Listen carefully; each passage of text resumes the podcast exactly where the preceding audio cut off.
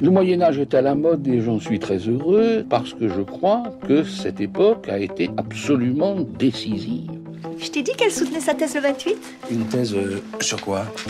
Les chevaliers paysans l'ont mis au lac de Paladru. Au lac de? Paladru Passion médiéviste, l'histoire médiévale vue par ceux qui l'étudient.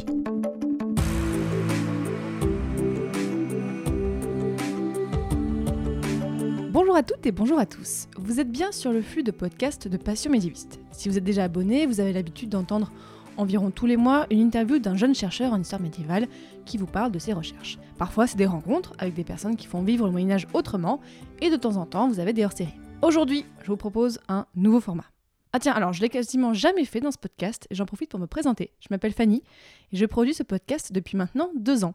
Il y a un an, pour le premier anniversaire du podcast, je vous ai proposé un live avec sept des anciens invités qui avaient fait des chroniques sur le Moyen-Âge, des quiz, des débats, on avait bien rigolé et vous pouvez toujours bien sûr le réécouter. Et pour fêter les deux ans, je cherchais une idée pour proposer un format différent.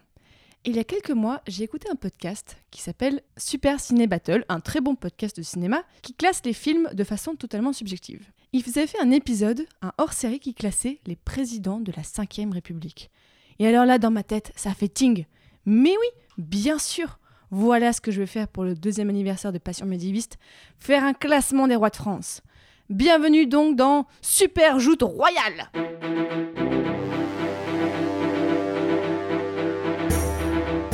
Qu'il est difficile d'être le roi de la France.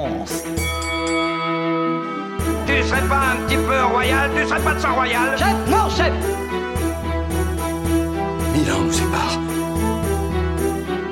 Un royaume sans héritier, c'est la porte ouverte aux fratricides et aux assassinats de couloir Alors je ne vais pas faire ça seul, oh non, j'ai réuni autour de moi d'anciens invités du podcast, des voix que vous avez déjà pu entendre, qui ont accepté de participer à ce projet, disons-le, un petit peu fou.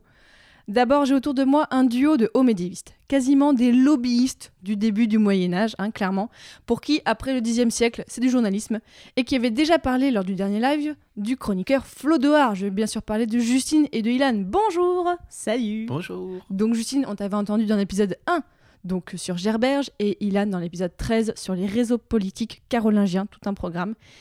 Et puis, pour avoir un point de vue un petit peu différent, il me fallait bien sûr un bas médiéviste, hein, qui a plus de sources et qui, lui, a pu toucher de vrais manuscrits. C'est donc Guillaume. Bienvenue, Guillaume Bienvenue, bonjour. Dans l'épisode 7 du podcast, tu nous avais parlé des tournois de chevalerie, et entre-temps, tu as fini ta thèse. Félicitations Merci beaucoup. Alors moi, je tiens à le dire, j'ai étudié plutôt le XIIIe siècle dans mes études, donc je serai un peu aussi la bas médiéviste pour compléter cette table. Je vous explique quel va être le dispositif de ce nouveau format. Dans chaque épisode, nous allons faire un classement des rois de France, en traitant un siècle par épisode. Et au sein de chaque épisode, nous allons donc les classer du plus utile au moins utile, du meilleur roi au plus boulé d'entre eux, en toute subjectivité et avec plein de mauvaise foi, hein, disons-le clairement. Pour les départager, on fera un système de points à la Poudlard, style 10 points pour Gryffondor, euh, en fonction de leurs actions. Et nous commencerons avec le 6e siècle et le premier des rois, Clovis. Mais ça, ça sera dans le prochain épisode de ce format. Parce que avant de se lancer dans cette folle entreprise, je vous propose un premier épisode définition. Cet épisode sera un petit peu technique, mais il va être nécessaire pour que la suite soit compréhensible par tout le monde. Donc si cette discussion autour du concept de royauté ne vous intéresse pas forcément, vous pouvez passer directement au premier épisode qui est aussi déjà en ligne maintenant. Ah, vous êtes là. Bon. Mais pour les autres, restez encore, parce que pendant mille ans, le concept de royauté et le statut de roi lui-même a quand même pas mal évolué au Moyen Âge, c'est le moins qu'on puisse dire. Et donc, je vais commencer avec une première question. Comment on définit un roi? Un roi, vraiment, tout simplement. Bah, un roi, si jamais on en croit par exemple la définition de, de Jean Favier, c'est celui qui, avec le consentement des hommes libres du peuple franc, l'emporte sur les autres. Donc le roi, c'est au moins à l'époque euh, qu'on va commencer à étudier, donc le 6e siècle, avec les Mérovingiens, c'est avant tout celui qui dirige et qui dirige avec l'élection des autres francs. Donc tu me dis qu'en fait un roi c'est un président? Non, pas vraiment, parce que avec le concept de royauté, eh bien, euh, bah déjà le principe euh, dynastique qui se fait à travers le sang hérité, mais aussi à travers l'assassinat et la guerre. En fait, c'est des moyens de départager le meilleur candidat. Si jamais on a euh, plusieurs frères et sœurs, savoir comment choisir le roi, ça va passer aussi par savoir qui survit. Et puis l'élection, c'est pas l'élection, euh, on va tous aux urnes, tout le monde vote. Ce qu'on appelle l'élection au, au Moyen Âge, c'est le consensus des principaux aristocrates du royaume. Donc c'est pas tellement ce que nous on appellerait une élection, mais euh, en latin c'est l'électio. C'est voilà, c'est ça euh, qu'on appelle l'élection. Donc c'est pas tout à fait, c'est pas tout à fait la démocratie. En fait, c'est aussi un principe qu'on va retrouver beaucoup plus tard dans, l'Empire, dans le Saint-Empire romain germanique, notamment pour l'élection de l'empereur, qui passera par le consentement de sept grands nobles représentants. Mais euh, en fait, il faut aussi préciser que le roi n'est pas un peu comme euh, on l'entend nous à l'heure actuelle, c'est-à-dire un, souverain, le chef de tout le monde, c'est plutôt un suzerain, c'est-à-dire le premier des barons, celui qui a été reconnu comme le leader, entre guillemets, mais euh, en tout cas, ce n'est pas lui qui dirige effectivement tout le, tout le royaume. Et puis un point un peu folklorique, parce que c'est un, peu- un peu drôle quand même, euh, pour définir un roi à l'époque mérovingienne, le roi est reconnaissable à ses cheveux. En fait, les mérovingiens portent des longs cheveux, on les appelle même les rois chevelus parfois dans l'historiographie. Mais comment, pourquoi? Alors, bah, on ne sait pas trop. En fait, les historiens et les historiennes euh, s'écharpent un peu sur cette question. Est-ce que c'est un héritage du paganisme germanique? On ne sait pas trop. Mais du coup, c'est tellement important que euh, pour sceller les actes, c'est-à-dire pour mettre des morceaux de cire qui authentifient les décisions royales, euh, on trouve parfois des cheveux du roi dans les sceaux euh, royaux. Et alors, euh, pour exclure un fils du pouvoir, puisqu'en théorie tous les fils ont droit au pouvoir, on leur coupe les cheveux et on les met au monastère, parce que quand même il faut, il faut les emprisonner quelque part. Alors vous allez me dire, oui, les cheveux ça repousse. Oui, sauf si on scalpe un peu de peau crânienne en même temps pour éviter que ces cheveux repoussent. Bienvenue au, au Moyen Âge, quoi. Ah on oui, scalpait les gens, quoi. C'est toujours très gore. Non, mais on n'est pas coiffeur en même temps. hein. Ça peut arriver, on rip. euh. Et puis un couteau qui est mal, mal aiguisé, ça a du mal à couper. Voilà, c'est normal, c'est normal. Alors c'est vraiment ce qui se passe pour le coup, c'est souvent des couteaux mal aiguisés qui ripent un peu. Non mais c'est vrai, Mais dans le concept de roi, il y a aussi le concept de sacre qui est important. Ça, Justine? Tout à fait. Alors, pas à l'époque mérovingienne, puisque les rois mérovingiens ne sont pas sacrés. En fait, le sacre, c'est quelque chose qui apparaît en 754, quand Pépin le Bref euh, usurpe le pouvoir. En fait, ce qui, euh, pour se légitimer, il va chercher l'appui de l'Église. Alors, on ne sait pas, il y a différentes théories sur euh, d'où vient ce rituel. Soit par l'Espagne, parce que les rois d'Espagne et les rois visigoths étaient sacrés, soit plus probablement c'est une référence aux rois sacrés de l'Ancien Testament. Donc ça donne une connotation biblique. Et donc les rois, à partir de Pépin, sont sacrés. Il fait aussi sacrer son épouse Berthe et ses enfants, Carloman. Attends, Berthe, c'est Berthe au grand pied? Oui, c'est ça là. Euh, que le surnom euh, vient bien après, mais c'est Berthe au grand pied.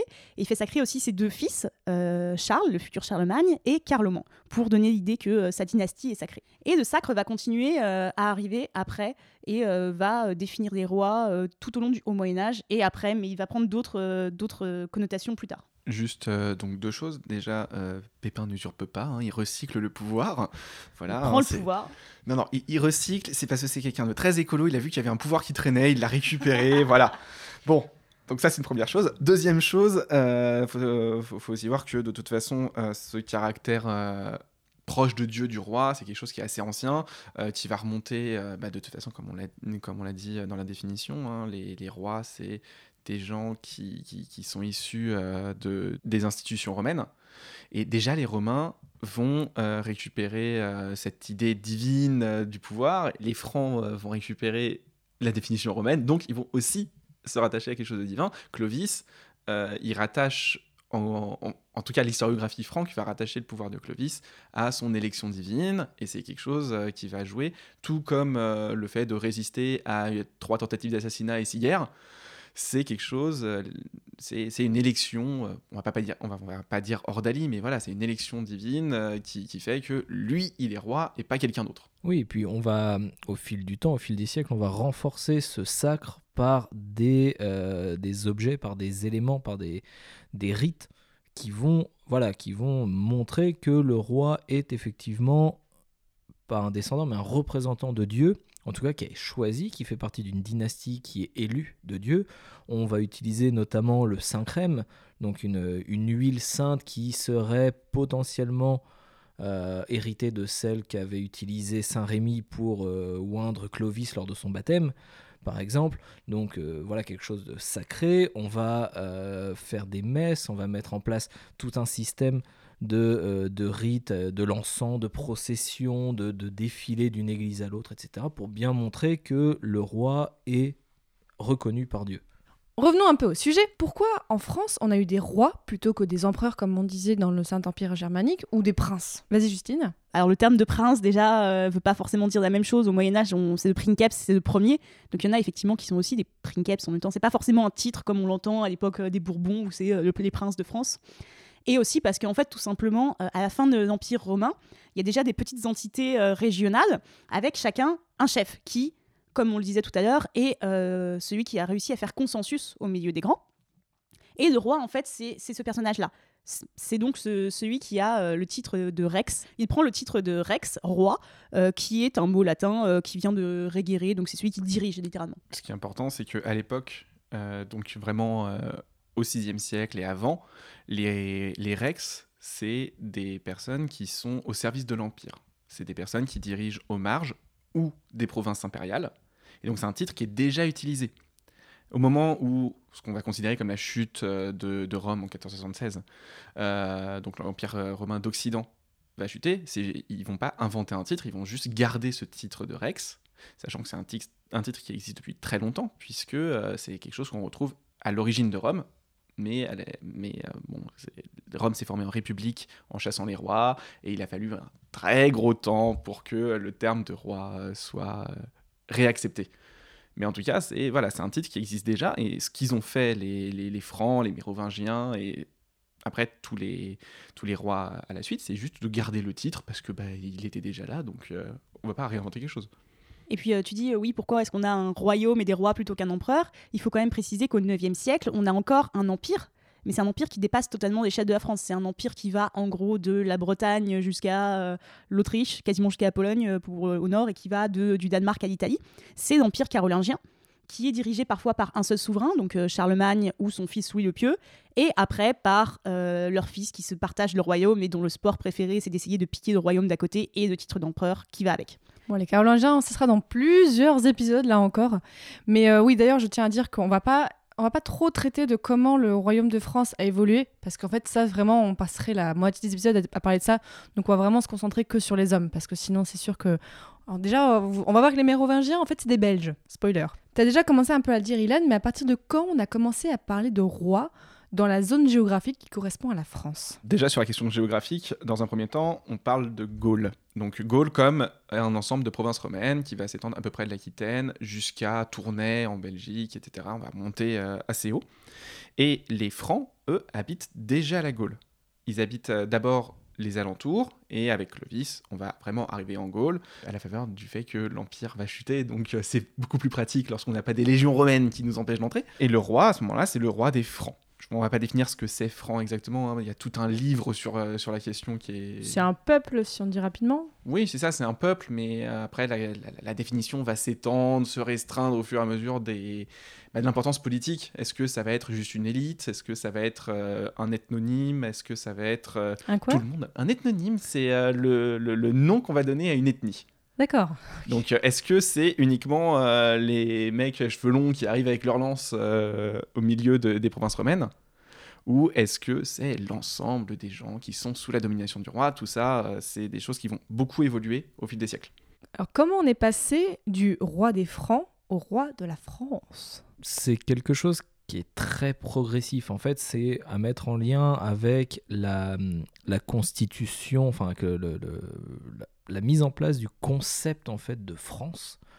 Donc en fait, jusque quasiment jusque Louis VII, donc euh, à partir euh, du XIIe siècle en fait, le, euh, le roi et Rex Francorum, le roi des Français, enfin des Francs, pardon, le roi des Francs, et après, surtout à partir de Philippe Auguste, donc le fils de Louis VII, il devient Rex Franchia, donc le roi de France. En fait, je dis beaucoup en fait, hein, pardon, le, le roi, Philippe Auguste, a un projet assez large pour la nation, c'est-à-dire que il veut mettre au pas beaucoup de, euh, des grands seigneurs. Il commence notamment par Richard Cœur de Lion, hein, qui, après la mort, en fait, il réussit à récupérer euh, la Normandie et l'Aquitaine en battant Jean Santerre. Et il arrive en fait à museler progressivement les grands seigneurs et leurs ambitions. C'est relatif parce que tout se passe aussi en sous-main, Mais en gros, on arrive à une reconnaissance du roi comme le chef de la nation, enfin, du pays, du royaume, plutôt que le, le chef des seigneurs. Oui, on passe vraiment d'un chef des hommes à un chef de la terre, euh, de, des, des contrées, quoi. C'est ça. En fait, c'est en, plein, en pleine période de renforcement du, de la féodalité, du féodalisme, des liens euh, asymétriques et hiérarchiques qui sont mis en place euh, par la noblesse et pour la noblesse, justement. Donc oui, effectivement, c'est tout un- toute la société qui évolue en même temps que le concept de roi de Fr- des Francs vers roi de France. C'est pour ça qu'en fait, dans le podcast, on va parler de roi de France de façon générale, mais effectivement, c'est qu'à partir d'un certain moment qu'on est passé de roi des Francs à roi de France. Et j'avais aussi une petite question. Le roi de la Francie, qu'est-ce que c'est que ça, la Francie? C'est un terme qui apparaît, pour simplifier, au 9e siècle. Au 9e siècle, d'ailleurs, il y a trois Francies, Franciae. C'est euh, la Francie, c'est le royaume des Francs. Et on Mhm. parle de l'em- de l'Empire carolingien quand il est divisé en 843 entre les fils de Louis le Pieux qui euh, essayent de euh, piquer le royaume de leur, de leur frère. On a trois Francies. La Francie orientale, qui correspond, en gros, pour simplifier, à ce qui deviendra l'Allemagne. La Francie occidentale, qui va de la Belgique jusqu'à jusqu'au sud de la France actuelle, et la Francie médiane, qui va du nord de l'Allemagne jusqu'à Rome. C'est ça en fait la Francie. La Francie c'est le royaume des Franques et après les autres noms vont évoluer. Le- la part du milieu, le nord de la part du milieu va devenir ce qu'on appelle la Lotharingie, qui donnera la Lorraine. Et il n'y a que la partie occidentale qui va garder le nom de Francia, pardon, qui va donner la France. Donc en fait, vraiment, on verra qu'en fonction des. euh, on va en parler parce que du coup, ils n'arrêtent pas de se taper dessus euh, lors des successions. Mais enfin, lorsqu'un roi meurt et quand son royaume est divisé entre plusieurs rois, vraiment, à chaque fois, on c'est redéfini. On verra avec euh, les, les fils de Clotaire, non, les fils de Clovis, pardon. Là, c'est un, un bazar pas possible cette période-là. va- Mais c'est ça. En fait, le, le principe étant que la royauté, jusqu'à jusqu'au Xe siècle, est quelque chose qui se transmet de manière patrimoniale. C'est-à-dire, c'est comme l'héritage de votre père. Euh, vous héritez euh, de ses meubles, mais aussi du royaume. Et comme tous les fils ont en théorie le droit d'hériter du royaume, c'est pour ça qu'on explique euh, le fait qu'il y a plusieurs rois à la même époque, qui sont en général frères et qui essayent en général de se taper dessus pour récupérer le royaume du frère. Oui, Ilan? Sachant que, résultat, on va avoir plein de rois des Francs. Il faut bien comprendre qu'on va avoir plein de rois des Francs, et même dès le 6 siècle, ça va être le roi des Francs de Soissons, le roi des Francs de Reims, le roi des Francs de Paris. Mais tout ça va former en fait un- une espèce d'ensemble homogène à partir de Clovis, où euh, tout le monde va se définir comme roi des Francs, et c'est ça qui va nous permettre de définir à peu près une zone géographique. On parle depuis tout à l'heure des Mérovingiens, mais on, va le, on le verra après dans les prochains épisodes, les nombreux, c'est qu'il y a eu ensuite d'autres dynasties, les Carolingiens, les Capétiens, les Valois et tout ça. Mais alors comment on est passé d'une dynastie à une autre Qu'est-ce qui s'est passé? Bah, Déjà, on va commencer par définir les trois grandes dynasties, donc les Mérovingiens, puis les Carolingiens, et les autres là dont je ne prononcerai pas le nom ici. Les Capétiens, tu peux le dire, Ilan. Ah, mais tu peux le dire, mais moi je le ferai pas. Alors, il y a parfois des, ur- des usurpations qui mènent à changer euh, de dynastie pour un temps, mais c'est ponctuel. Par exemple, Raoul de Bourgogne, euh, qui règne dans les années 920-930, il est bosonide. C'est une autre est- dynastie. Ok. Voilà. Et les Bosonide, dynasties c'est ça bosonides. Ok. En fait, c'est parce qu'on ne parle pas de maison, on va pas parler de famille à l'époque, on va plutôt parler de dynastie. Donc on se réfère, euh, on se réfère à un ancêtre euh, lointain, en général. Mais euh, c'est surtout des dynasties qui sont pas exclusives et qui évoluent. Les Mérovingiens, ça reste des Mérovingiens, à partir de Mérové, le grand-père de Clovis. Mais les Carolingiens sont d'abord des Pépinides. En tout cas, c'est un terme qu'on va réutiliser plus tard. Pépinide, Des c'est trop mignon. Pépinides, Ouais, c'est parce que ça vient de Pépin. Et comme Ah. les historiens, ils aiment bien avoir des classifications un peu claires, on va réutiliser le nom de Pépin, ça va les appeler Pipinides. Et puis après, quand Charlemagne, euh, bah, quand Charlemagne va devenir le plus, le plus grand roi de, de France, euh, forcément, on va. Pourquoi tu ris. Justine? Non, non, j'aime pas Charlemagne. Mais... Oh ben non mais. Non, et puis, et puis le plus grand roi de France, c'est juste parce que le pape l'appelle Carolus Magnus. Enfin, c'est c'est juste le pape, c'est biaisé. C'est biaisé, c'est forcément c'est l'Église. Le plus grand roi, ce sera Monseigneur Saint-Louis. S'il te plaît, quand même. Monseigneur Saint-Louis qui a fait deux croisades, lui. Charlemagne, il en a pas fait. Bon, ça existait pas encore, mais Non, quand mais- même, il en a pas fait. On se perd, on se perd. Ça, ce sera dans longtemps, dans plusieurs siècles. Là, déjà, comment on est passé des Mérovingiens aux Capétiens Alors, il y a les Carolingiens au milieu, faut pas les Ah oublier. oui, pardon, pardon. Oui. En fait, euh, souvent, c'est des concours de circonstances qui aboutissent à un changement de dynastie. À la fin des Mérovingiens, euh, le premier roi carolingien, c'est Pépin de Bref, qui prend le pouvoir dans les années 750, c'est le papa de Charlemagne. Ce qu'il faut savoir, c'est que sa famille, en fait, exerce déjà le pouvoir depuis plus de 50 ans. C'est déjà son père qui était au pouvoir. Il- son père, c'est Charles Martel, donc euh, fameux, euh, qui était maire du palais des Mérovingiens. Donc le maire du palais, c'est une espèce de premier ministre, plus ou moins. C'est le principal homme du royaume dans le gouvernement après le roi. Charles Martel, pendant un temps, euh, avait évincé le roi en disant que, lui-même pouvait régner seul, mais il n'avait pas pris le titre de roi, parce qu'il y avait encore la fiction selon laquelle les seuls qui pouvaient être rois devaient être issus de la famille mérovingienne. Et au bout d'un moment, Pépin se dit Oui, ça va bien 5 minutes, la fiction, les rois, là, ils sont quand même vachement décoratifs. Il voulait devenir calife à la place du calife. Il a donc envoyé le dernier roi euh, mérovingien pardon, euh, au monastère, en le scalpant au passage, comme euh, toujours on enlève les cheveux des mérovingiens. Il a changé de mode d'ailleurs, les, les carolingiens ont les cheveux plus courts. Et c'est comme ça en fait qu'il a pris le pouvoir, c'est une montée en puissance petit à petit.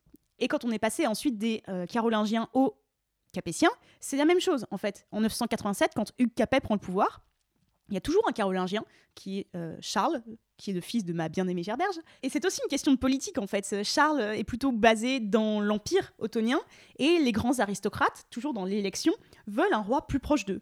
Et finalement, Hugues Capet, c'est le principal seigneur du royaume. Il est de toute façon apparenté aux Carolingiens parce que c'est un cousin de Charles. Et puis, euh, son grand-père a déjà été roi, c'est le plus puissant, donc on dit, bah, c'est Hugues. Et c'est lui qui va donner son nom aux Capétiens. Pour euh, revenir sur ce que disait Ilan avec la, la dénomination, finalement, euh, Hugues Capet fait partie de la dynastie des Robertiens. Et après, on nomme la dynastie fondée par Capet, qui est l'une des dynasties les plus longues qui existent dans l'histoire du royaume de France, avec toutes les ramifications différentes qui peuvent en découler, on les appelle les Capétiens. Mais ouais, ouais, il y a les grandes dynasties et il y a les mini-dynasties au milieu. euh, voilà, les Et même, on a des grandes dynasties qui vont bah, un peu comme entre mérovingiens, carolingiens et entre carolingiens, capétiens, où il y a des liens de sang qui peuvent exister. On a par exemple les capétiens qui vont, à partir de 1328, aller, enfin, se, se, de- se fondre dans les- la dynastie des Valois, des capétiens valois. Puis après, vers euh, 1493-95, on va devenir, enfin, c'est les capétiens Orléans, puis après les Capétiens Angoulême, les Valois, pardon, euh, Orléans, les Valois Angoulême, qui après finiront par Valois-Bourbon, qui donneront la naissance aux Bourbons euh, par la suite. Mais là, on n'est plus au Moyen-Âge. Non, hein, mais pour ce que je veux dire, c'est que ça marche comme ça, le principe de, de succession dynastique marche par euh, des cousinages, par, on va toujours essayer de trouver des, des- des parents éloignés en fait. Si, bon, en fait, si on regarde un, un arbre généalogique général des rois de France, on voit que en fait, c'est lié par le cousin de euh, quatrième génération. Alors pas pour les pipinides euh, carolingiens. Justement, ils ne sont pas liés aux mérovingiens. Mais dans leur propagande officielle à partir du 9e siècle, ils vont essayer de faire croire qu'en fait, euh, un de leurs ancêtres avait épousé une fille de mérovingien. Donc en fait, si, si, ils sont bien apparentés aux mérovingiens. Mais ils cachent totalement que ce qui se passe dans les années 750, c'est une usurpation.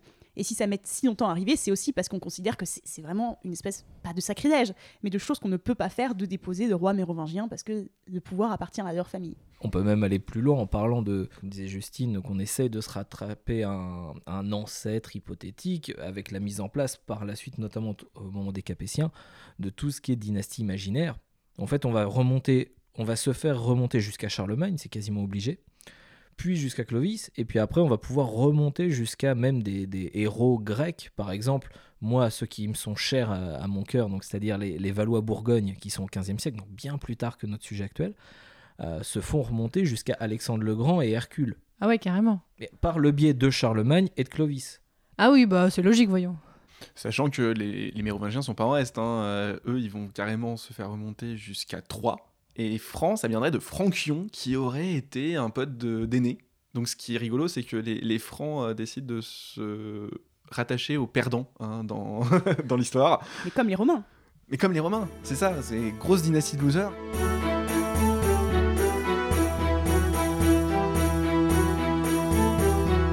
Pense qu'on a bien brossé ce que voulait dire être roi euh, au Moyen Âge, donc ça me semble pas mal. Merci beaucoup Ilan, Justine et Guillaume pour cette discussion très intéressante. Si les auditeurs veulent en savoir plus, on mettra un article assez détaillé à partir de vos propos sur le site passionmédiéviste.fr. Et sur le site, vous retrouverez aussi les épisodes de mes invités, donc euh, et tous les autres formats, mais aussi le podcast Passion moderniste. Oui, oui. Rendez-vous donc très bientôt. En fait, euh, le prochain épisode est déjà en ligne. Donc c'est le premier vrai épisode avec classement des rois du 6e siècle. Et on commencera donc par Clovis. Salut Salut Ciao